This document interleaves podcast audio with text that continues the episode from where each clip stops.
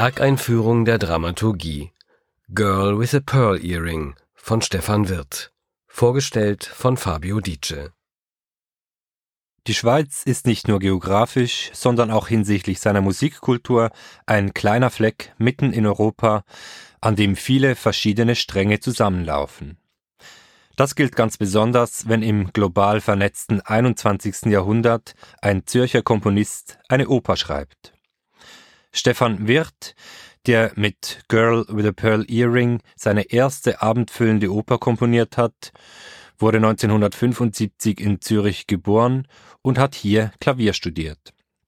Als Pianist ist er ein sehr theatererfahrener Musiker, der häufig in Schauspielstücken von Christoph Marthaler und Frank Kastorf aufgetreten ist, der aber auch die komplexesten Stücke der Moderne nicht scheut. Sein Kompositionsstudium hat er im angelsächsischen Raum absolviert, vornehmlich in Nordamerika.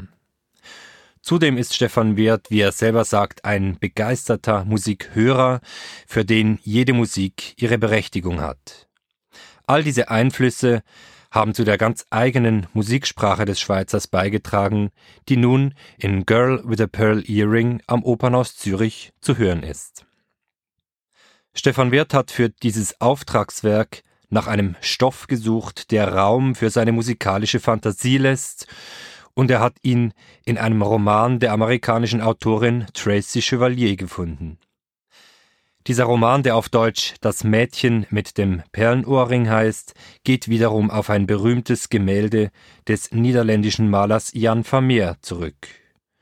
Zu sehen ist darauf eine junge Frau, die einen turbanartigen Kopfschmuck und eine große Perle am Ohr trägt und die mit einem auffällig lebhaften, schwer zu beschreibenden Blick direkt in die Augen des Bildbetrachters schaut. Der 1999 erschienene Roman von Tracy Chevalier avancierte bald zu einem weltweit erfolgreichen Bestseller und wurde anschließend mit Scarlett Johansson in der Hauptrolle verfilmt. Die Autorin, die Stefan Wirths Opernprojekt rechtlich ermöglichte und mit großem Interesse verfolgte, sagt über Vermeers Gemälde, wir müssen immer daran denken, dass die junge Frau nicht uns anschaut, sondern den Maler, der sie porträtiert, also Jan Vermeer. In diesem geheimnisvollen Blick der Porträtierten, über die historisch nichts bekannt ist, steckt für Tracy Chevalier der Keim einer Erzählung, in der Historisches und Fiktives unmerklich ineinander übergehen. Von Jan Vermeer, der im 17. Jahrhundert in der niederländischen Stadt Delft lebte, ist heute nur eine kleine Anzahl Gemälde bekannt. Auch das Leben dieses hervorragenden Malers ist nur bruchstückhaft überliefert. Man weiß, dass er mit Katharina Bolness verheiratet war, dass er mit ihr 15 Kinder hatte, von denen elf überlebten, und dass er 1675, als sich die große künstlerische Blütezeit der bedeutenden Kolonialmacht Holland dem Ende zuneigte, nur gerade 43-jährig gestorben ist.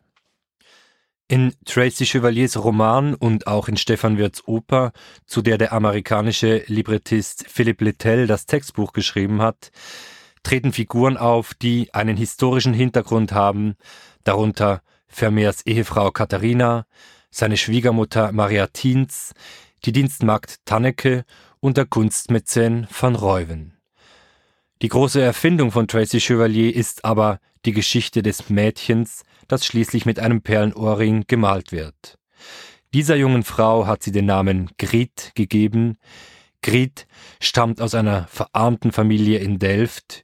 Ihr Vater, der früher Keramik hergestellt hat, ist durch einen Unfall blind und arbeitsunfähig geworden. Eine Szene am Anfang der Oper zeigt, wie der Maler Vermeer mit seiner Frau Katharina die neue Dienstmagd Grit begutachtet. Bei dieser Begegnung fällt ihm auf, dass Grit das Suppengemüse nach Farben sortiert hat. Es zeigt sich hier erstmals eine Art Seelenverwandtschaft, ein gemeinsames Interesse an ästhetischen Fragen, die Grit und Vermeer verbindet und ein zentrales Thema dieser Oper ist. Wenn Gret im Haus der Vermeers ankommt, erlebt sie dort zunächst den gewöhnlichen Alltag einer Dienstmagd, die sich mit Kindern, mit Wäsche und mit Putzutensilien herumschlagen muss und Einkäufe beim Fleischer zu tätigen hat. Beim Reinigen in Vermeers Atelier gerät sie aber bald in eine ganz andere Welt, an der sie der Künstler auch intensiv teilhaben lässt. Die beiden in ihrem Alter und ihrem sozialen Status so unterschiedlichen Menschen können sich auf der Ebene des Künstlerischen als Gleichberechtigte austauschen. Diese Begegnungen zwischen Vermeer und Griet gehören zu den Momenten, die Stefan Wert zu besonderen musikalischen Momenten inspiriert hat. Wenn Griet beispielsweise erstmals in Vermeers Camera Obscura blickt, einen Vorläufer des Fotoapparats, der ein zweidimensionales Abbild der Wirklichkeit einfängt, ist das ein Moment, der im Orchester mit großer Intensität geschildert wird. Was Griet hier sieht, hat nämlich mit dem Geheimnis zu tun, das auch die Gemälde Jan Vermeers umgibt.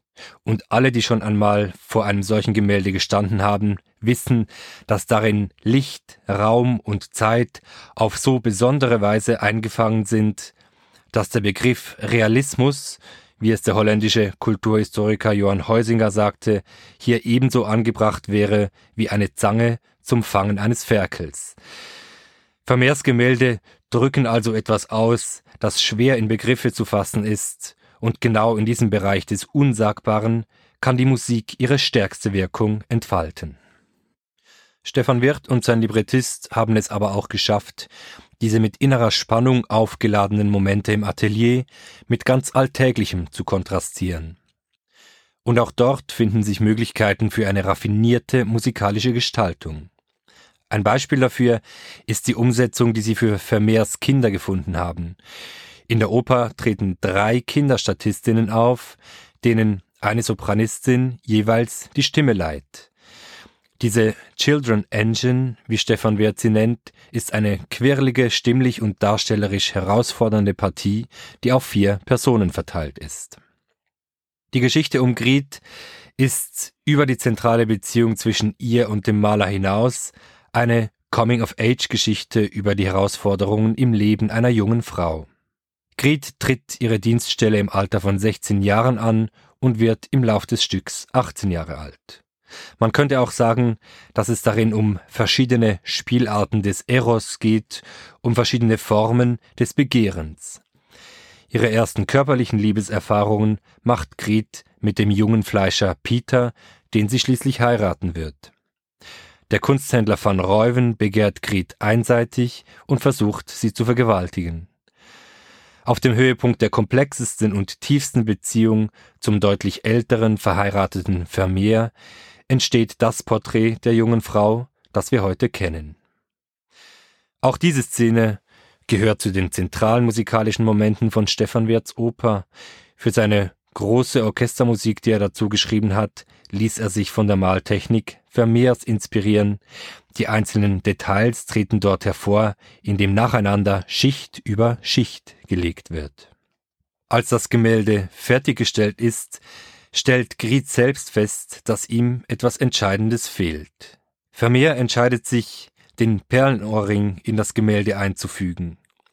Als Vermeers Ehefrau merkt, dass Griet den Perlenohrring getragen hat, kommt es zum Eklat und Griet lässt ihr Leben als Dienstmagd hinter sich. Inszeniert hat die Oper Girl with a Pearl Earring der amerikanische Regisseur Ted Huffman, der am Opernhaus Zürich früher bereits Puccinis Madama Butterfly auf die Bühne gebracht hat. Anders als im berühmten Film mit Scarlett Johansson zeigt Ted Huffman in dieser Vermehroper keine konkreten Schauplätze des 17. Jahrhunderts. Ebenso wenig interessiert es ihn aber, Geschichten zu interpretieren und eine moderne Übersetzung dafür zu finden. Ted Huffman hat ein abstraktes Theater der Form, des Lichts, der Schönheit und der Klarheit geschaffen, das von den Anordnungen und den Lichtverhältnissen in Vermeers Bildwelten inspiriert ist. Zusammen mit dem Bühnenbildner Andrew Lieberman hat er einen Raum geschaffen, der intensives Musikhören erlaubt und die Imagination der Zuschauenden zu eigenen Bildern anregt. Stefan Wirth sagt, dass das Orchester die Seele seiner Oper bildet und es lohnt sich, mit offenen Ohren in die komplexen Klangstrukturen dieser neuen Partitur einzutauchen. Es ist dann sogar möglich, im Orchester den Schlüsselbund zu hören, den Vermeers Ehefrau mit sich führt. aber auch das Knistern von Papier, Glockengeläute und Brummkreisel, die sich musikalisch drehen, gehören zu den Farben, die den breit aufgefächerten Orchesterapparat dieser Oper ergänzen. Ebenso viel Zeit und Aufmerksamkeit hat Stefan Wirth aber auch den Gesangsstimmen gewidmet, die er den Sängerinnen und Sängern teilweise auf den Leib komponiert hat. Allen voran für die junge amerikanische Sopranistin Lauren Snuffer, die als Kret nahezu zwei Stunden lang auf der Bühne präsent ist. Aus Amerika stammen auch Thomas Hampson und Laura Aiken, die die Partien von Vermeer und seiner Ehefrau Katharina singen. Ein amerikanischer Tonfall zieht sich also von Tracy Chevaliers Roman über das Libretto und die Inszenierung bis hin zu den Sängerinnen und Sängern dieser Oper. Und auch die Musiksprache von Stefan Wirth lässt keinen Zweifel daran, dass dieser Zürcher sein Handwerk auch in Amerika gelernt hat. Girl with a Pearl Earring, vorgestellt von Fabio Dice.